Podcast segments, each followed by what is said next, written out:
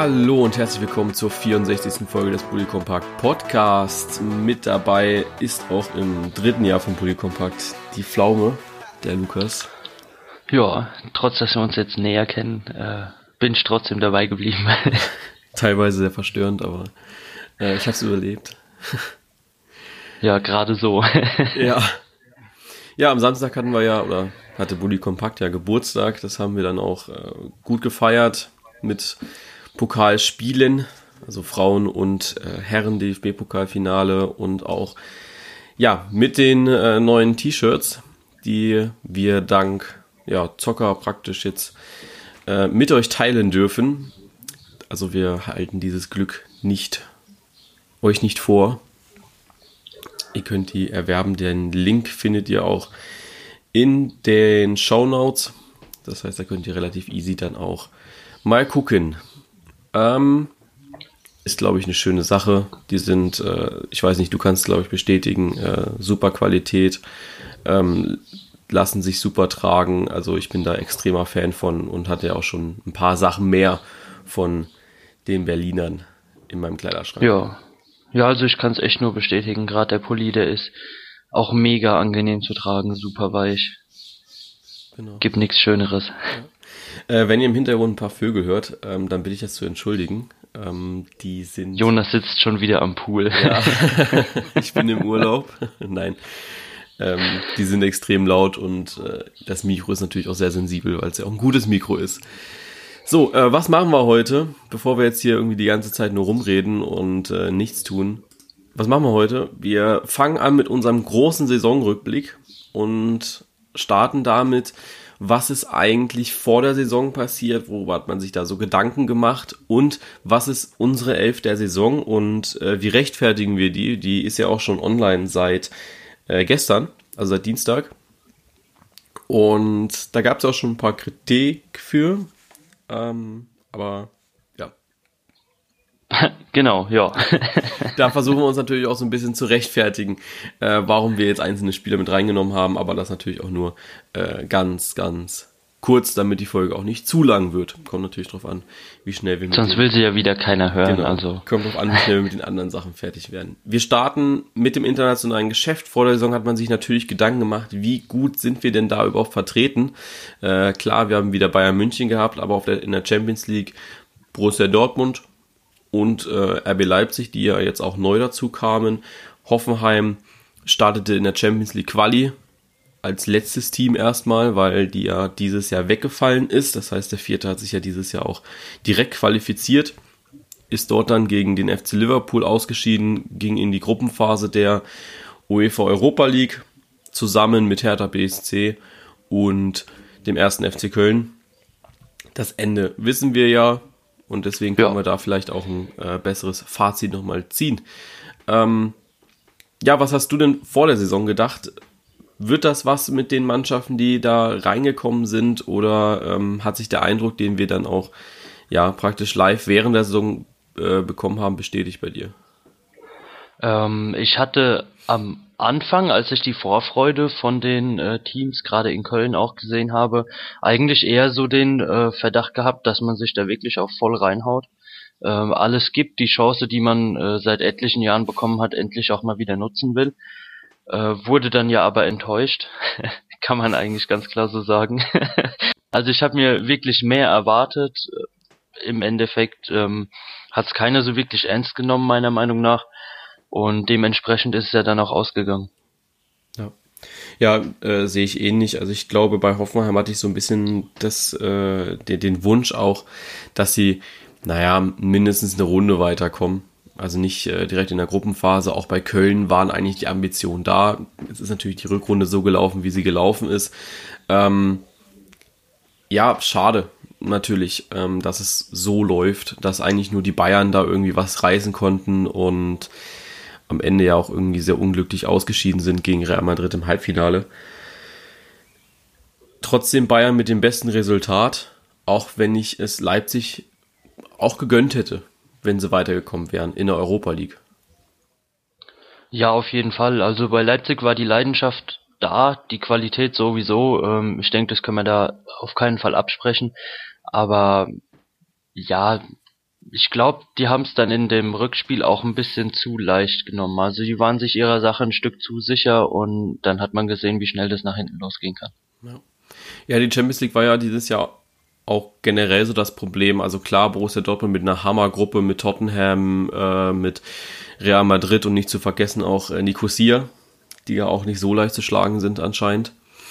Ähm, ja, dass Dortmund eigentlich Europa League spielt, war ja für alle irgendwie klar, aber trotzdem war es sehr enttäuschend, weil man ja schon irgendwie gedacht hat, naja, Tottenham ist ja auch, ich sag mal, so das Borussia Dortmund in der Premier League, jagt irgendwie immer jemanden reißen äh, mit Titeln oder so tun sie nichts, aber sie sind eine sehr gute Mannschaft. Dass es da eventuell einen Zweikampf gibt, aber am Ende ähm, war ja Dortmund so abgeschlagen, dass sie sogar noch zittern mussten in, auf einem Level mit Nicosia, ne? Ja, ich denke auch da war so ein bisschen der Leichtsinn ähm, ein Grund mit für. Man kennt ja Dortmund eher so, dass man in der Gruppenphase auch mal ähm, Real Madrid ohne weiteres schlagen kann. Hat jetzt diese Saison eher nicht funktioniert. Woran es gelegen hat, ob es wirklich die Qualität jetzt war in den einzelnen Spielen oder ob man einfach gesagt hat, ah ja, äh, Tottenham, ob man da jetzt irgendwie mit einem Unentschieden rausgeht oder sie doch einfach mal so nebenbei schlagen kann. Ähm, ja, ich kann es nicht so beurteilen. Ich kenne ja die äh, Mannschaft da nicht, was vor den Spielen da einzeln passiert ist oder wie man mit welcher Einstellung in die Spiele reingegangen ist. Ähm, ich fand es ein bisschen schade, dass man das da wirklich so leichtfertig weggeschenkt hat. Ähm, am Ende hatte man echt noch Glück, dass man da die Euroleague noch erreicht hat. Ja, anders war es bei Leipzig, die haben das ja relativ früh fix gemacht und ähm, denen hat man das auch so ein bisschen gegönnt, dass sie in der Europa League weiter sind. Bei Borussia Dortmund hätte, sich, hätte man sich gedacht, naja, ähm, dann fliegen sie lieber raus, als Europa League weiter zu spielen. Ja, ich, also für mich war es auf jeden Fall eine Einstellungssache, ja. die da schiefgegangen ist. Ja, ich fand ja schön, wo sie dann in der Europa League waren und äh, Aki Watzke hatte dann ja, glaube ich, so da, wo es nicht so gut lief bei den anderen Europa League Mannschaften, Köln, Hertha und Hoffenheim, hat man ja gesagt, ja, man muss sich auch in der Europa League anstrengen können. Ähm, selbst zittert man sich aber gegen Bergamo eine Runde weiter und auch gegen Salzburg war es jetzt kein äh, Glanzstück, wo man dann ja auch letzten Endes zum Glück rausgeflogen ist, muss man ja schon fast sagen, als äh, Fan des deutschen Fußballs, weil sie sich einfach so blamabel angestellt haben, dass es ja. äh, überhaupt keine Werbung war für die deutschen Mannschaften. Und dass eigentlich auch nur RB Leipzig uns in der Europa League würdig vertreten hat, bis auf dieses letzte Spiel gegen Marseille, aber ähm, selbst da waren wir, glaube ich, alle sehr enttäuscht, dass sie es nicht geschafft haben. Ich war es zumindest, weil ich es ihnen wirklich gegönnt hätte. Ja. Ja, auf jeden Fall. Also ich hätte ich hätte mich auch gefreut, wenn die einzige Mannschaft, die da wirklich Einstellung gezeigt hat, ja. noch eine Runde weitergekommen wäre. Ja. Ich finde es auch gut. Also Leipzig ist so das Beispiel, dass du Europa League spielen kannst oder auch ähm, Champions League und vielleicht ähm, auch ein gutes Resultat haben kannst über eine komplette Saison hinweg ähm, in der Bundesliga nicht nur, dass es nicht nur der FC Bayern kann, ja, sondern eben ja. auch jemand anders schafft. Also was, was Hasenhüttel da gemacht hat, war sehr, sehr gut. Sehr schade, dass er nächste Saison nicht da sein wird, um die Mannschaft da irgendwie weiter zu begleiten auf diesem Weg in der Europa League. Aber äh, so ist es halt leider, ne? Ja. Ähm, Kann man nichts dran ändern. Gehen wir bestimmt dann im Einzelrückblick auch drauf ein. Ähm, jetzt haben wir ja die kommende Saison auch vor der Brust fast. Ähm, Ende August ja. Geht bald los. Geht bald los, die Vorfreude ist schon da. Ich habe letztens mal äh, gezählt gehabt, das sind ja eigentlich auch nur 14 Wochen, weil ich wollte eigentlich eine Aktion starten, so von wegen äh, Rückblick auf alle 34 Spieltage, wo mir dann aufgefallen ist, na, wir haben ja aber nur 14 Wochen, also äh, geht das gar nicht jede Woche einen Spieltag. Ja, dann setz dich mal hin, ne? Ja. da würde ich mir wünschen, dass die ähm, ersten 34 Wochen losgeht, also äh, gut in einem halben Jahr. Ja, nee, äh, das nur kurz nebenbei. Nee, aber jetzt haben wir mit äh, Schalke, wir haben Leverkusen wieder zurück in äh, dem internationalen Geschäft, Hoffenheim auch wieder, diesmal direkt in der Champions League, Borussia Dortmund mit äh, neuem Trainer Lucien Favre und eben RB Leipzig, die logischerweise auch einen neuen Trainer haben werden. Besseres Gefühl, so nach dem, was man weiß, was letzte Saison passiert ist, oder trotzdem, ja, so ein bisschen Magenschmerzen, was passiert? Ja, besseres Gefühl so ein bisschen, ähm, gerade weil ich einfach jetzt äh, Schalke nach der Saison viel mehr zutraue, als ich letzte Saison getan hätte. Ähm, Hoffenheim, hoffe ich, haut sich nochmal richtig rein. Ähm, da vertraue ich mal wieder so ein bisschen meinem Bauchgefühl, so wie die sich gefreut haben über die Champions League. Ähm, natürlich haben die jetzt auch ähm, einige Abgänge nochmal, aber ich denke, da kann man doch ganz gut kompensieren bei denen mit den finanziellen Mitteln, die da zur Verfügung stehen. Ähm, ich gehe ein bisschen gelassener ähm, eigentlich in die internationale Saison rein, würde ich sagen, insgesamt. Ja, mir ist gerade so aufgefallen, dass von diesen ersten sechs, die jetzt international dabei sind, ähm, beziehungsweise, Entschuldigung, ersten sieben, weil ja Eintracht Frankfurt durch das gewonnene Pokalfinale ja auch dabei ist. Ja, ähm, stimmt. Und RB Leipzig, ja RB Leipzig muss ja durch die Gruppen, äh, muss ja durch die Qualifikationsphasen äh, oder Qualifikationsrunden durchgehen und Eintracht Frankfurt ist ja direkt dabei. Ähm, dass von diesen sieben Mannschaften ja vier erstmal den Trainer wechseln. Ähm, Stimmt, das, ja. Deswegen, ich glaube, da wird auch bei den Bayern so ein bisschen der Knackpunkt sein, wo ich sage, klar, in erster Linie stellst du elf Mann auch beim FC Bayern München auf den Platz, gibst ihnen eine Idee mit und dann verfolgen die diese Idee und gewinnen in der Regel. Ähm, äh, Wenn es jetzt nicht unbedingt gegen Stuttgart oder Frankfurt geht. Aber ja, also ich glaube, da ist so ein bisschen der Knackpunkt, dass man vielleicht sagt, naja, Lucien Favre kann das, glaube ich. Ähm, bei RB Leipzig steht es ja noch nicht fest, wer kommt. Wobei ich glaube, das wird dann auch äh, aus Richtung Salzburg geregelt. Ähm, ja, ich bin gespannt und hoffe nur das Beste für die Jungs. Ja, auf jeden Fall. Also es wäre ja auch für den deutschen Fußball gut, wenn da mal wieder jemand was reißt. Ja, wir haben uns ja dieses Jahr sehr ausgeruht, sind die Leute, glaube ich, in der im fünf Jahr in der Fünfjahreswertung deutlich abgefallen. Ähm, und hoffentlich äh, schaffen sie das in der, diesen, in der nächsten Saison auch wieder besser zu machen, weil äh, ich hätte schon gerne vier direkte Champions League Qualifikationen und diese zwei ähm, ja, Europa League Plätze. Ja, wäre schon schön, wenn man die behalten kann. Ja. Behalten ist eigentlich ein gutes Stichwort, ne? Ähm, wir behalten ja noch was ganz anderes für die nächste Saison und auch für die nächsten Saisons. Ja. Also für die Überleitung müsstest du eigentlich schon wieder zahlen, gell? ja, ich weiß, aber das fängt erst auch wieder an, ähm, wenn die neue Saison anfängt. Ja, wir behalten den VAR. Anfangs sehr umstritten, während der Saison sehr umstritten und auch jetzt äh, sehr umstritten. ähm, man kann eigentlich sagen, dass eine, nächstes Ding. man kann eigentlich sagen, dass es eine sehr sehr runde Sache war, äh, wenn man was zum Streiten Boah. hat. Ne? Ja, haust aber auch gerade wieder raus. Ja, ne? Dann kommst die Saison rum. Ich glaube, da haust nochmal alles an Phrasen raus, was du dir über die Saison gespart hast. Ja, selbstverständlich. Naja. Ich, nee. ich glaube, das ist auch die früheste Folge, die ich jemals aufgenommen habe im Podcast. Also 10 Uhr, das ist äh, echt nicht meine Glanzzeit. Ja, ich merk's. Ähm, ja, sag mal ja kommen wir mal zurück zum Thema. Ne? Genau. Ne? Ähm, ja, dass wir ihn behalten werden, ist ja eher unumstritten. ähm, steht ja schon länger fest, ähm, dass der Videoassistent auch die nächste Saison ähm, zur, zum Einsatz kommen wird. Ähm, jetzt haben wir aber mal nach der ersten Testsaison eine kleine Auswertung von der IFA bekommen. Ähm, und zwar sind es Daten aus mehr als 1000 Spielen.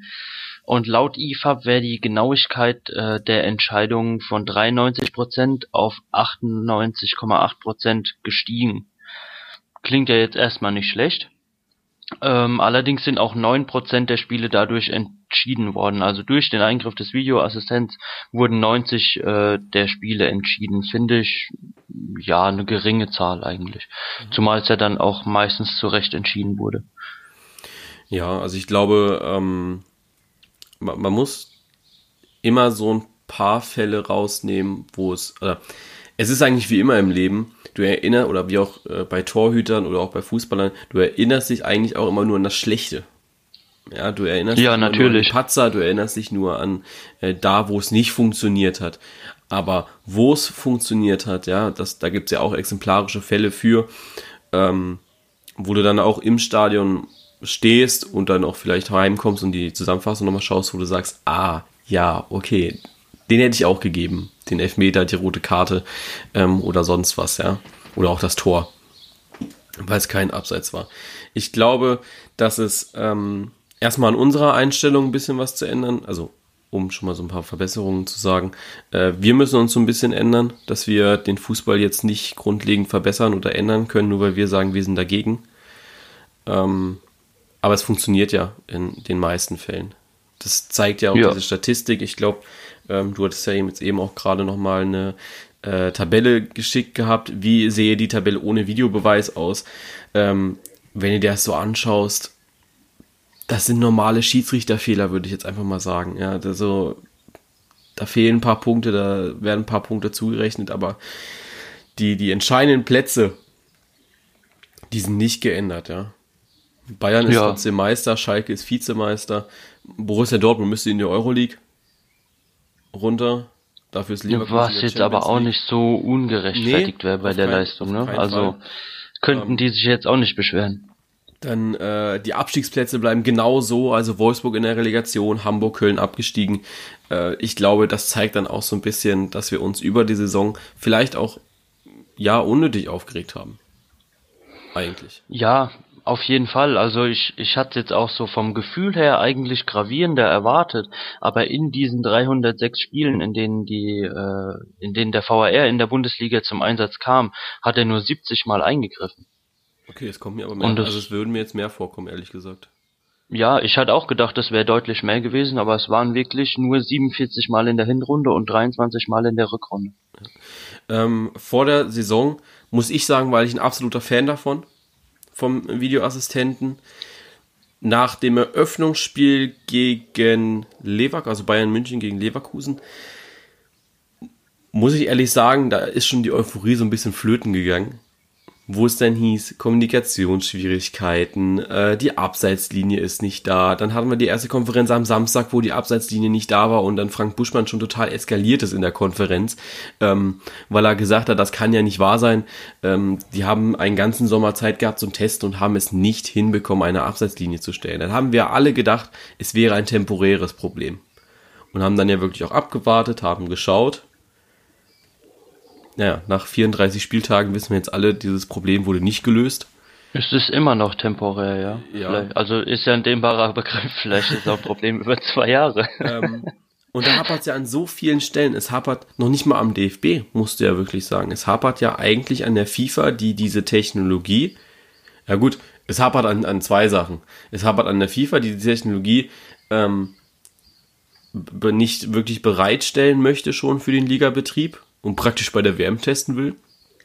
Und dann hapert es an den Vereinen, die, oder, oder auch am DFB, die nicht zwei simple Kameras installieren wollen in der, ähm, im Stadion, um diese Verzerrung, die du ja auf den Fernsehbildern hast, aufzuheben, damit du siehst, ob es abseits war oder nicht. Also diese kalibrierte Linie auch wirklich ziehen zu können. Ja. Deswegen, ja, weiß nicht. Ja, ich finde es mit den Kameras ein bisschen ähm, ja peinlich, sage ich mal, wenn man schon, äh, ich glaube, über 1,8 Millionen Euro für den ganzen Spaß ausgibt, dann werden ja wohl noch so ein paar Kameras mit drin ja. gewesen sein, nicht? Ja, denke ich auch.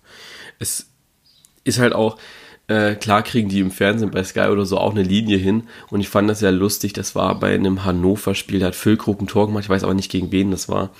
Und dann war diese Abseitslinie ja total krumm. Also es war wirklich eine Schräge. Du hast es am, am gemähten Rasen und dann hast du ja noch die, ähm, die Grundlinie gesehen. Das war äh, weder eine, jetzt äh, packe ich den Mathematiker aus, weder eine orthogonale zur Seitenauslinie noch eine Parallele zur Grundlinie. Ähm, Ohoho. Ja, das war einfach äh, komplett schräg reinge, äh, sch, äh, ja, schräg reingemalt, als ob du die Matthäus gesagt hast, mal mal eine Linie und der dann da angefangen hat, eine Linie zu malen und dann irgendwer ihn. Hast du nicht hat. zum, hast du nicht zum Daumen gesagt, zieh mal eine Linie? nee. ähm, nee, und dann habe ich, äh, dann habe ich gesagt, naja, du musst ja aber auch mal so sehen, dass du ja, äh, du kannst ja gar keine Parallele ziehen zu irgendetwas, weil das Fernsehbild ist ja verzerrt. Ja, das sind ja, äh, wenn, wenn du aus, weißt, wie eine Kameralinse aussieht, sieht, dann weißt du, dass das ja auch ein bisschen gerundet ist und ne? Ja. Dann weißt du halt. Man, man muss ja einen dreidimensionalen Inhalt auf ein zweidimensionales Bild bekommen. Also richtig. es ist schon eigentlich echt schwer. Ja. Deswegen, äh, da kann man sich noch so lustig machen über diese Linie. Ähm, am Ende war sie vielleicht sogar richtig. Ja, mit diesem Bogen da in der Mitte. Aber das muss auf jeden Fall geändert werden für die kommende Saison. Ganz, ganz klar. Und ja, also eher die Durchführung ja. anstatt das Prinzip. Also das war auch so, ähm, das war die eine Linie, die ich kritisiert habe und die andere Linie war die, dass man keine klare Linie hatte in der Verwendung. Weil, wenn ihr sich so zurückerinnert jetzt über die Saison, ich glaube, wir hatten jetzt drei, vier Mal den Fall, dass sie angefangen haben, die Auslegung des VAR zu ändern. Weil, ja. Ähm, am Anfang der Saison sollte er unbedingt eingreifen. Bei diesen äh, berühmten fünf Fällen, ja. Dann hat jeder im Stadion diese schönen Videos immer gesehen gehabt, wie denn der VAR funktioniert. Ich habe immer gemerkt, dass der Stadionsprecher mit Spiel zu Spiel an Euphorie verloren hat, dieses Video anzusagen. ähm, Hätten die besser aufgenommen. ja.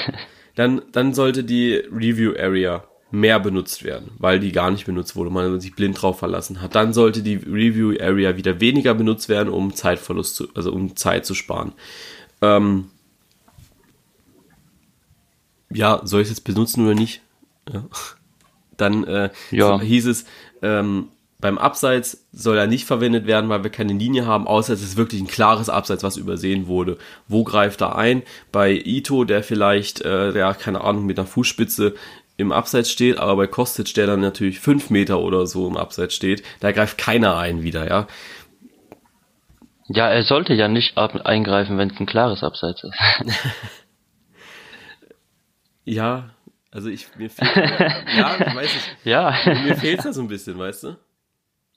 Ja, kann ich voll verstehen. Also ähm, das ist eine Ali Alibi-Änderung, sage ich mal. Ähm, Hauptsache, man macht irgendwas, dass man nach außen suggeriert, man arbeitet an dem Problem, obwohl sich eigentlich nichts dran geändert hat. Ja. Ähm, wie, wie, findest du die Idee? Die war jetzt auch immer wieder dabei und die FIFA hat immer wieder gesagt, nein, das machen wir nicht. Ähm, den, die Zuschauer die Szene zu zeigen auf den Videoleinwänden. Haben wir, glaube ich, auch schon mal diskutiert gehabt. Ja, ähm, das haben wir, glaube ich, auch schon öfter diskutiert ja. gehabt. ähm, ja, ich denke, einen gewissen Teil würde es beruhigen. Auf jeden Fall, weil doch einige Menschen auch so einsichtig sind, dann ihre Meinung zu ändern. Aber ich denke trotzdem, dass es dann ganz viele Fans im Stadion geben würde, die sagen, ah ja, den hätte ich trotzdem nicht gegeben, den Elfmeter, oder äh, der lässt sich ja nur fallen, was weiß ich. Also irgendein Argument dafür, dass es ungerechtfertigt ist, ähm, wird man immer finden. Natürlich wäre es eine große Hilfe, dass die Fans wissen, was im was im Stadion gerade passiert, was sich der Schiedsrichter da gerade anschaut, welche Szene, ähm, weil das ja oft auch unklar war, um was es gerade geht, also was überhaupt diskutiert wird. Aber ich denke, an der Meinung und der Stimmung der Fans würde das Ganze doch wenig ändern.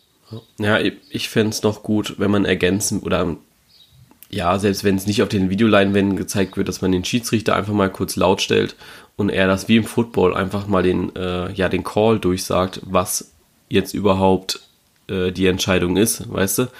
Rote Karte wegen Handspiel oder sowas. Ähm, ja, genau. Elfmeter wegen Foulspiel im Strafraum und das wurde halt überprüft, irgendwie sowas in dem Dreh.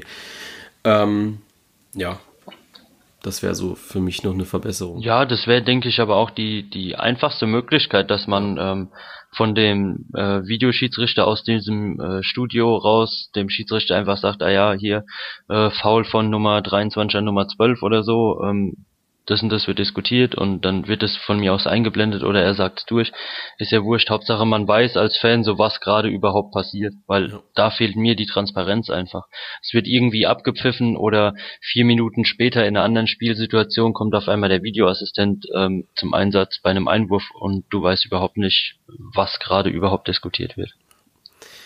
Jetzt kommt die WM. Wir haben es, ja, ich sag mal, irgendwie im Griff nach einer ganzen Saison und so ein bisschen zumindest. Ja, so ein bisschen. ähm, und jetzt, ja, gibt es arme Schiedsrichter, die gar nicht damit gearbeitet haben und bei der Weltmeisterschaft, ja, Videoassistent selbst sind oder ihn bemühen müssen. Ähm, ich glaube, das wird ein Chaos und ich finde es sehr schade, dass uns keine deutschen Schiedsrichter pfeifen dürfen. Ja, ich bin da auch so ein bisschen zwiegespalten, indem ich einfach sage, dass ich hoffe, dass keine gravierenden Fehlentscheidungen durch den Videobeweis fallen werden. Weil das ist so ein bisschen so meine Angst, dass da wirklich eine Turnierverschiebung oder ähm, ja in gewisser Weise dann auch eine Wettbewerbsverzerrung durch eine Fehlentscheidung des VAR zustande kommt. Ich glaube, gerade bei der FIFA, muss ich ehrlich sagen, also in der Bundesliga hast du ja, ja, nicht viel mit Korruption zu tun, sage ich mal, ähm, wenn es jetzt um fußballerische Entscheidungen geht. Äh, klar, machst du nicht immer, mehr. ja, klar machst du dir so manchmal deine Gedanken, äh, war das jetzt in Darmstadt gewollt oder ähm, hat der Schiedsrichter wirklich einfach Tomaten auf den Augen gehabt. Aber bei der FIFA muss ich ehrlich sagen, puh, wenn da mal ein bisschen Geld fließt für die VAR, ja, weiß nicht, da habe ich ein ungutes Gefühl, muss ich ehrlich sagen. Ja, weil es einfach noch äh, intransparenter ist. Also ja. du weißt ja bei der FIFA so gar nicht, was abgeht. Die ja. gibt ja nie irgendwelche Statements raus oder ähm, lässt da Einblicke zu, was da genau passiert. Es ja. ist einfach ähm, die FIFA und mehr darfst du darüber eigentlich so gar nicht wissen. Also ähm, manchmal kommt es mir schon vor, als wäre das so eine Geheimorganisation, die ähm, entscheidende Dinge weiß, die andere nicht wissen. Ja, weißt du, vor allem, ähm, stell dir mal vor, du wirst Weltmeister und in zehn Jahren wird gesagt, naja, irgendein Scheich hat dafür gezahlt, dass du Weltmeister wirst, ja. Ja, genau. Bah, weiß nicht. Also ich habe bei der FIFA habe ich jetzt so ein ungutes Gefühl und ich habe verteidige eigentlich immer wirklich die Verbände irgendwie. Aber wenn ich jetzt so höre, saudi-arabischer Schiedsrichter äh, wurde ähm, ja wird nichts in, bei der WM pfeifen. Wegen ja, da fängt es ja schon an, genau. Ähm, schön, dass sie da durchgegriffen haben, aber vielleicht ist es einfach nur um ein äh, ja, um ein Exempel zu statuieren, hier, wir lassen das nicht mit uns machen, aber äh, ja, das ist wieder nur so die kleine der, Kirsche auf der Torte. Genau, genau, richtig, weißt du, du weißt ja nicht, ob das jetzt der einzige war oder ob da noch zehn andere sind. Deswegen sehe ich dem Ganzen bei der FIFA sehr, sehr kritisch gegenüber. Ja, also ich teile da voll die Meinung mit dir. Ich bin da auch ein bisschen zwiegespalten. Auch von der Durchführung her, weil eben, ich glaube, 90 Prozent der Schiedsrichter das noch nie gemacht haben. Ja. Mal gucken. Ja, klar, es kommen ja auch Schiedsrichter aus Russland. Äh, gut, Amerika hat es. Ähm, da gab es jetzt die Szene mit äh, Zlatan Ibrahimovic, der da mal ordentlich zugelangt hat. Aber ich wusste das vorher auch nicht, dass Amerika das hat. Ne? Wusste ich auch nicht. Also, also jetzt weiß, nur, nur durch die eine Szene. Ähm, ich weiß, dass England im Pokal hatte. Dann hat es Italien, weil, weiß ich auch nur, weil Sami Khedira sich mal drüber aufgeregt hatte. Stimmt, genau. Und ich bin mir nicht sicher, Spanien vielleicht im Pokal, aber in der Liga nicht. Oh, Spanien könnte ich dir jetzt so gar nicht sagen. Nee, ich auch nicht. Aber weißt du, das da sind ja so mein die, Interesse nicht so. Das sind ja so die großen Faktoren, wo die Schiedsrichter herkommen. Dann hast du noch Südamerika, wo ein paar äh, sich finden. Ich glaube, Afrikaner gibt es auch noch ein paar, denke ich mal. Die kommen ja. irgendwie von überall. Ähm, ja, und dann hast du wieder so, so, so Leute dabei, die eben noch nie damit gearbeitet haben und das finde ich extrem schwierig. Also da musst du wirklich jetzt schon anfangen mit diesem Lehrgang und wirklich intensiven Lehrgang und irgendwie noch Testspiele benutzen, die die Mannschaften haben. Ich weiß nicht, ob das bei unseren Testspielen jetzt der Fall ist, dass der VAR genutzt wird, aber einfach zur Übung brauchst du es eigentlich, auch für die Mannschaften. Ja, man kann es ja eigentlich nur hoffen, dass sie das dann auch wirklich machen. Ja. Und nicht wie bei der Bundesliga mal so zwei Monate Seminar und wird schon klappen. Ja. Also, so, ich glaube, wir spielen gegen Österreich und Saudi-Arabien, wenn ich das richtig im Kopf habe. Ja, ich meine. Ähm, Gerade Saudi-Arabien, wie hoch ist die Wahrscheinlichkeit, dass äh, die Nationalmannschaft schon mal oder die komplette Nationalmannschaft schon mal mit dem VAR gearbeitet hat? Auch für die Spieler ist das ja eine Umstellung wenn du dann da ja. kurz mal stehst. Lass es auch nur zwei, drei, vier Minuten sein. Ähm, du musst ja trotzdem irgendwie warm halten, weißt du? Ja, aber ist schön, dass du die Zeit dann nochmal angesprochen hast. Von wegen zwei, drei, vier Minuten. Weil laut der IFAB-Statistik ähm, dauert eine Entscheidung über Videotelefon, sage ich mal, 35 Sekunden. Also ich weiß nicht, ja, woher die den Wert haben. Doch, doch. Ähm, wenn du nur übers, wenn sie nur, wenn du nur über diese berühmte Hand ans Ohr gehst, dann kann ich mir das vorstellen. Weil das ist so dieses Blinde, was wir am Anfang der Saison hatten, so von wegen, der VR sagt mir was, ich entscheide es so. Was ja. ja das komplett falsche Vorgehen ist. Und ich finde das sehr, sehr schön. Ähm, ich habe ja, es gibt ja eine super Seite auf Instagram, die sich damit Schiedsrichterentscheidungen befasst. Ähm, die hat gesagt, dass die ähm, gerade am Pokalfinale, wo ja Felix Zweier sich über Bastian Dankert gestellt hat, dass das genau der Sinn des VAR ist. Der VAR ist eine Hilfe und nicht der entscheidende. Du, du hast Ja, eigentlich natürlich. genau, du hast eigentlich, es ist ein Hilfsmittel, so wie ich einen Taschenrechner habe. Wenn ich den, wenn ich einen Taschenrechner in einer, in einer Prüfung oder so habe, gib was ein, dann ist es ja meine Entscheidung, ob ich das aufs Blatt schreibe oder es lasse. Weil ich denke, Ja, keine Ahnung. Das erklärt jetzt einiges. Ja. weil, weil ich denke, dass ich 5 plus 5 irgendwie besser ausrechnen kann, weißt du? ja. Als der Taschenrechner. Ja, natürlich. Äh, ist der Sinn und Zweck der Sache, dass es eine Hilfe sein soll. Und ich glaube, das äh, müssen auch die Fans so ein bisschen, ja, verinnerlichen und sagen, okay, dann ist der Schiedsrichter scheiße, aber vielleicht nicht der VAR. Ja, natürlich. Ist auch genau dieselbe Sache, wie du gemeint hast, ähm, dass irgendwann in zehn Jahren rauskommt, dass der VAR dir die WM geschenkt hat. Ähm, wenn ein Schiedsrichter einen Fehler macht, dann ist es ja eigentlich nichts anderes, aber du weißt halt gleich und du kannst halt so gleich mit dieser Schiedsrichterentscheidung leben oder musst mit dieser Schiedsrichterentscheidung leben, besser gesagt. Aber so als VAR, da kommt wieder so eine Intransparenz nochmal mit rein. Und jetzt mal ganz ehrlich, es ist ja, es ist ja Bullshit, das, was wir am Anfang der Saison immer gesagt haben, oder was, was am Anfang von der Saison immer von diesen Traditionalisten gesagt äh, wurde, von wegen, Menschen machen Fehler, das machen auch Schiedsrichter und damit kommen wir aus, weil das macht den Fußball aus. Gegen Aue war denen das scheißegal, ob der Schiedsrichter ein Mensch ist oder nicht, den wollten sie verklagen, ja. Ja, du hast es in, in Aue ja ganz schön auch gesehen, ähm, mit der Äußerung dann, ähm, wo man vor der Saison gesagt hat, der Videobeweis ist auf jeden Fall hilfreich. Er ist da, um die Schiedsrichter in Schutz zu nehmen und äh, ja, jetzt am Ende wurde der Schiedsrichter vom Stadtrat verklagt. ja. Also das ist, glaube ich, so das schönste Beispiel daran. Wir werden es weiter beobachten und auch während der WM ähm, ja, ein Auge drauf werfen. Und dann natürlich Ja. nächstes Jahr in der Bundesliga. Elfter Saison. Genauso strittige Entscheidung. ähm, fangen wir vielleicht einfach mal an mit den Community, mit der Community 11. Wir haben jetzt noch gut eine halbe Stunde, ähm, wo wir darüber reden können. Pavlenka im Tor. Ich glaube, der stand bei uns beiden auch auf dem Zettel. Ja, also er war auf jeden Fall einer der zwei Kandidaten, ähm, die ich mit reingenommen hätte, auf jeden Fall.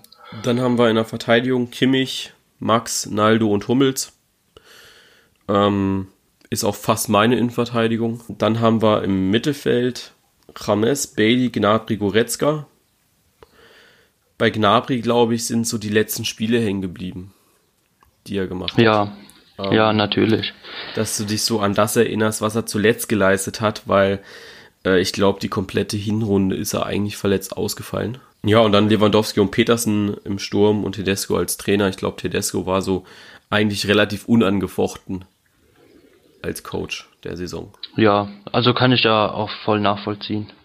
Habe ich mir jetzt auch nicht anders erwartet. Ähm, wenn du da von Aue, ja, direkt von Aue kommst auf Schalke, und ich glaube, wir haben es öfter gesagt vor der Saison, dass das eigentlich ein sehr, sehr mutiger Schritt ist und äh, ja, fast schon ein blöder Schritt ist, auf Schalke zu gehen, direkt nach einer Station wie Aue, dann ja. Aber jetzt äh, ist er einer der talentiertesten Trainer Deutschlands. Ja, vielleicht auch gerade deswegen, weil er so unerfahren mit diesem ganzen Trubel war, sage ich mal. Ich glaube, das war auch so der Grund, warum es so gut gelaufen ist, weil er einfach sehr unbefangen an die ganze Sache rangegangen ist. Ja, Ähm, ja, Trainer, viele haben da noch geschrieben, Korkut oder auch äh, Heinkes, äh, Kofeld war noch ein Thema. Wir suchen ja den Trainer der Saison. Und wenn du jetzt bei ähm, Korkut siehst, der halt auch erst in der Rückrunde gekommen ist, finde ich schwierig, ihn da wirklich als Trainer der Saison zu betiteln. ja, ich finde es auch immer so ein bisschen schwierig, da jemanden mit reinzunehmen, der eigentlich nur eine halbe Spielzeit so mit sich hinter, hinter sich hat. Ja, Ja, ja denke ich auch. Deswegen, äh, Kofeld ist, äh, denke ich, ein Kandidat gewesen, wo ich auch überlegt habe. Heinkes eher weniger. Einfach weil ich sage, schaut man, es ist ein Team der Saison der Bundesliga. Und in der Bundesliga hat er die Erwartungen meines Erachtens nicht übertroffen, weil er ist Meister geworden und das haben wir eigentlich alle erwartet. außer Heiko Herrlich, der Borussia Dortmund getippt hatte. Aber ja, ich finde es halt Ja. auch immer schwierig, ähm, wenn jemand bei Bayern Trainer wird, da groß was zu übertreffen oder die Erwartungen zu übertreffen. Also ich sage ganz ehrlich, wenn Nico Kovac nächstes Jahr so eine Saison hinlegt wie die Bayern dieses Jahr mit äh, 84 Punkten, äh, eine Tordifferenz von 64, dann ist er für mich Trainer der Saison, einfach weil es das erste Mal ist, wo er äh, ja ne, so eine große Mannschaft trainiert hat. Und weil er sie Ja. zusammengestellt hat und, und so weiter. Aber äh, bei Heinkes, der schon so viele Jahre auf dem Buckel hat, der schon jetzt schon beim zum vierten oder fünften Mal bei Bayern war, ähm, ja, das ist wie wenn du uns beide in, äh, in einen Raum setzt, uns ein Mikro gibst und sagst, nimm mal einen Podcast auf und dann wird's eh gut. Ja. Ja, natürlich. Aber ich, für mich ist halt immer schwierig, wenn jemand bei einer großen Mannschaft Trainer ist, da wirklich ein, ein Trainer des Jahres äh, ja, rauszukristallisieren, weil es einfach schon so viele große Trainer bei diesen Mannschaften gab und irgendeiner war in irgendwas immer besser. ja, klar. Also wenn man den Titel holen möchte, dann sollte man eher mit einem kleinen Verein Großes erreichen, als Ja. mit einem großen Verein das zu erreichen, was sowieso eigentlich erwartet wird. Klar. Dann gehen wir vielleicht nochmal in die Mannschaftsteile rein, wo wir Änderungen haben.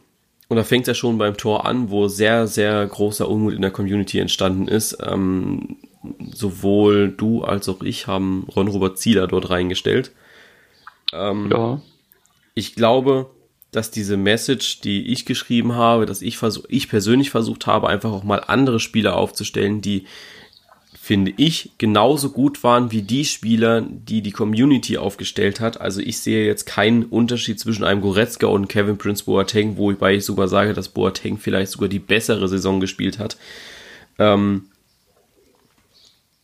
ähm, einfach zu sagen, äh, nimm ihn mit rein, weil die Community ihn noch nicht mit reingenommen hat. Das habe ich mir bei Zieler auch gedacht, einfach weil ich sage, dass Zieler über die Saison hinweg, keine Frage, er hatte seine Patzer, aber die hatte Pavlenka auch.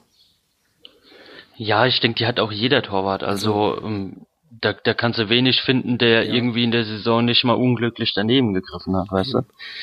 Ähm, dann kamen auch viele mit Sven Ulreich. Und bei Sven Ulreich muss ich ehrlich sagen, dass ich extremes Bauchweh hatte, weil ich habe letztens eine Statistik gemacht ähm, zu den meisten gehaltenen Torschüssen.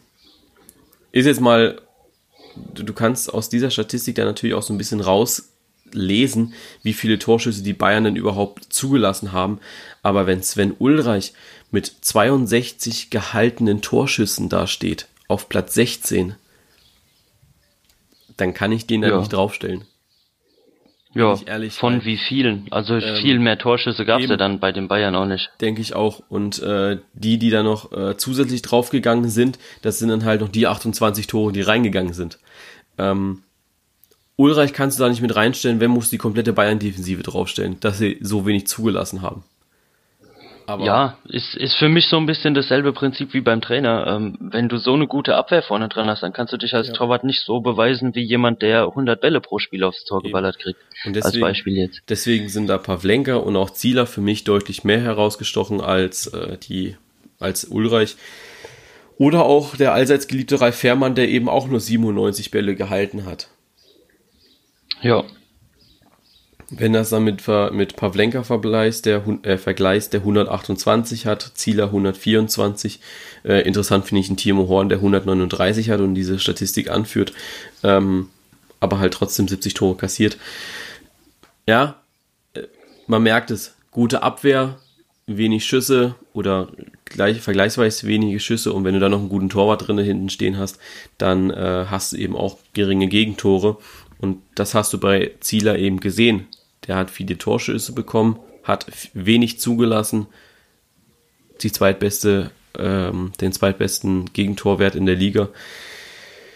Kannst du, finde ich, nichts gegen sagen und wenn man sich ein bisschen mit beschäftigt und nicht eben nur auf diesen Patzer beim HSV reduziert, ähm, ja, dann Ja. passt das. Aber wie du sagst, es ist so ein bisschen äh, die Entscheidung aus dem aus der Intuition rausgefallen, wer ist über seine Erwartungen hinausgewachsen und Ja. das ist Zieler bei mir auf jeden Fall. Ja. Also da hätte ich mir deutlich schlechteres erwartet. Ähm, bei, der Verteidigung, bei der Verteidigung waren wir uns relativ einig eigentlich. Äh, Max und Kimi standen bei uns beide und auch bei der Community. Ja. Ähm, dann hatte ich Naldo und Pavard und du hattest Ginter und, Ginter und Pavard. Ginter und Pavard. Ähm, ja, ich glaube, über Max und Kimmich müssen wir nicht sprechen. Ich glaube, die haben einfach eine sehr, sehr gute Saison gespielt. Ähm, der eine kann von links die Vorlagen, der andere von rechts. Ja, ich fand es so ein bisschen schade, dass beim Community Voting die Leistung von Pavard nicht so gewürdigt wurde, weil ich finde, ähm, wenn jetzt, also gut, ich habe ihn ja letztes Jahr schon in der zweiten Liga beobachtet, wo er sehr, sehr bescheiden gespielt hat. Bis halt Kacke. Und äh, schönes dieses, Ranking. Ja. ähm, und dieses Jahr ja wirklich überragenden Fußball gespielt hat, äh, sehr, sehr wichtig war, auch für die Leistung des VfB, diesen Rückhalt zu setzen, zusammen mit Holger Bartstuber, äh, dann gehört Pavard auf jeden Fall für mich da rein. Also das reicht auch nicht an Hummels, der dieses Jahr auch so ein bisschen neben sich stand, fand ich. Ja. Ähm, Sehe ich echt genauso. Ja, Naldo, ich würde sagen, der ist einfach aus der Intuition rausgefallen, einfach weil ich es bewundert habe, mit so einem hohen Alter noch so einen Fußball zu spielen. Ne? Also musst du auch erstmal schaffen. Ja, also er steht auf jeden Fall noch in der Blüte seines Lebens. äh, ja, du hattest Ginter gewählt. Warum? Ja, ähm, weil du einfach. Bist, ne? Nee, weil du Bayern-Fan bist, ne? Deswegen stimmt, ja, ich bin ja, eigentlich bin ich ja Bayern-Fan, ja. ne? ähm, nee, Gladbach ähm, ist dein Lieblingsverein. Ja, Gladbach ist mein Lieblingsverein, aber eigentlich bin ich Bayern-Fan. Ja. nee, ähm, er hat für mich eine eigentlich grundsolide Saison gespielt, ähm, trotz dass es nicht so gelaufen ist äh, bei der Borussia. Ähm, war oft nochmal im entscheidenden letzten Moment da oder ähm, hat Räume entscheidend nochmal zugestellt, wo ich gedacht habe, ähm, da wären andere jetzt äh, überfordert gewesen. Ähm, schlussendlich war es für mich aber nochmal so ein, so ein kleiner Zusatz, dass er wirklich ähm, auch nochmal von Yogi Löw mitgenommen wurde. Dass ich gesagt habe, okay, auch wenn es nicht so läuft, ähm, hat er seine Leistung so auf den Punkt gebracht, dass er seinen Status gehalten hat. Und das ähm, fand ich jetzt in der diesjährigen Mannschaft von Borussia eigentlich schon respektabel. Ja.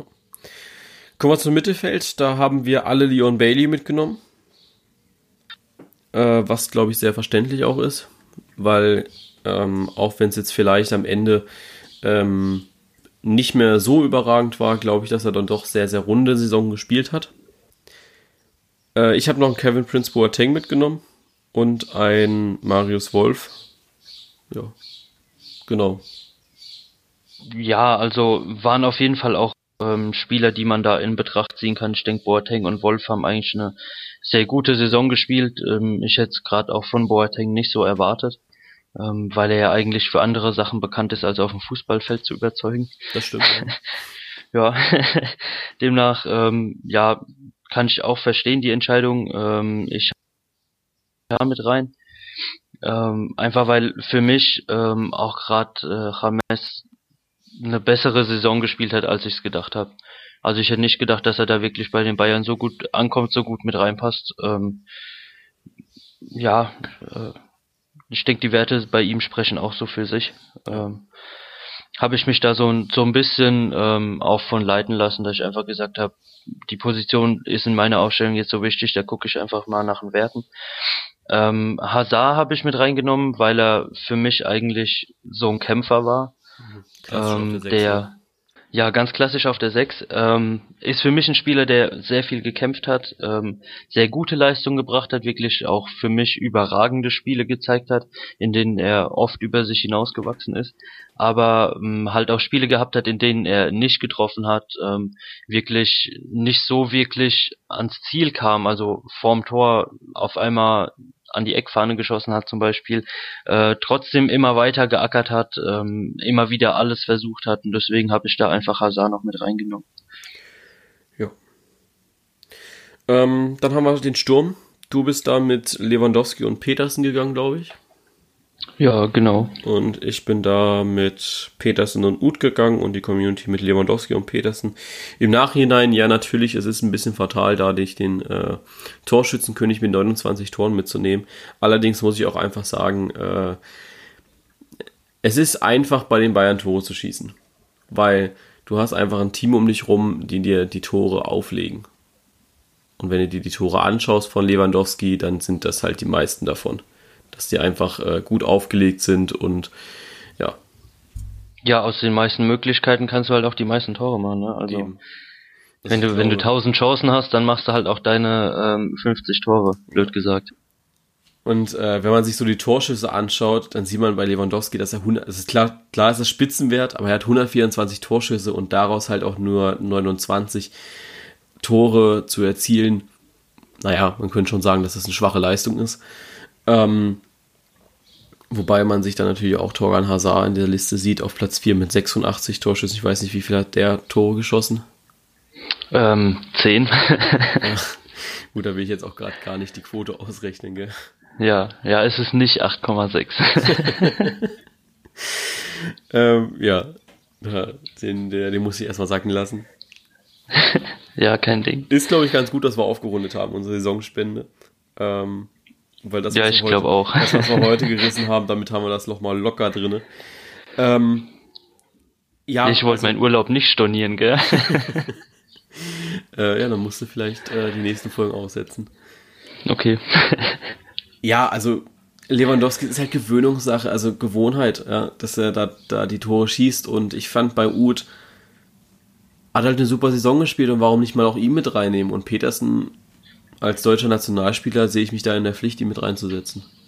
Ja, sonst ruft der Hassan bei dir an und dann. Ja. Also wenn es nach Saljamicic ginge, hätte er die Nationalelf aufgestellt, also direkt mit Ter Stegen im Tor. Äh, warum auch immer. Testing zwar nicht in der Bundesliga, aber er ist ja deutscher Nationalspieler. Ähm, aber das ist ja die Philosophie von Herrn Zaljamicic. Ja, muss ja. Also ich denke, das ist so, so sein Credo, wonach er lebt. Ja. Ja ich bin mal gespannt, was er jetzt so für Neuzugänge holen. Ähm, ich glaube, er isst auch nur deutsche Nationalwurst oder sowas. nur falsche bayerische Weißwurst. Ja? Weiß ich nicht. Also. Hey, keine Ahnung. so, ähm, das war's eigentlich schon. Ich hoffe, ihr habt jetzt so ein bisschen, ja, ein bisschen besseren Überblick, äh, warum wir wen aufgestellt haben. Ähm, wir haben da jetzt auch gar keine taktischen Gründe für, einfach so vom Gefühl her aufgestellt. Äh, weil man kriegt das ja auch so über die Saison mit, wer gut gespielt hat, wer nicht so gut gespielt hat. Ja, das war eigentlich mehr so eine Entscheidung, wer einem im Gedächtnis geblieben ist über die Saison genau. und wer nicht. Ähm, wo ich noch vielleicht sagen müsste, ist äh, Daniel Caligiuri. Den will ich vielleicht gerade noch hervorheben. Hatte jetzt keinen, also überhaupt nicht äh, in der 11. Saison oder in der 12. Saison über, irgendwo drin.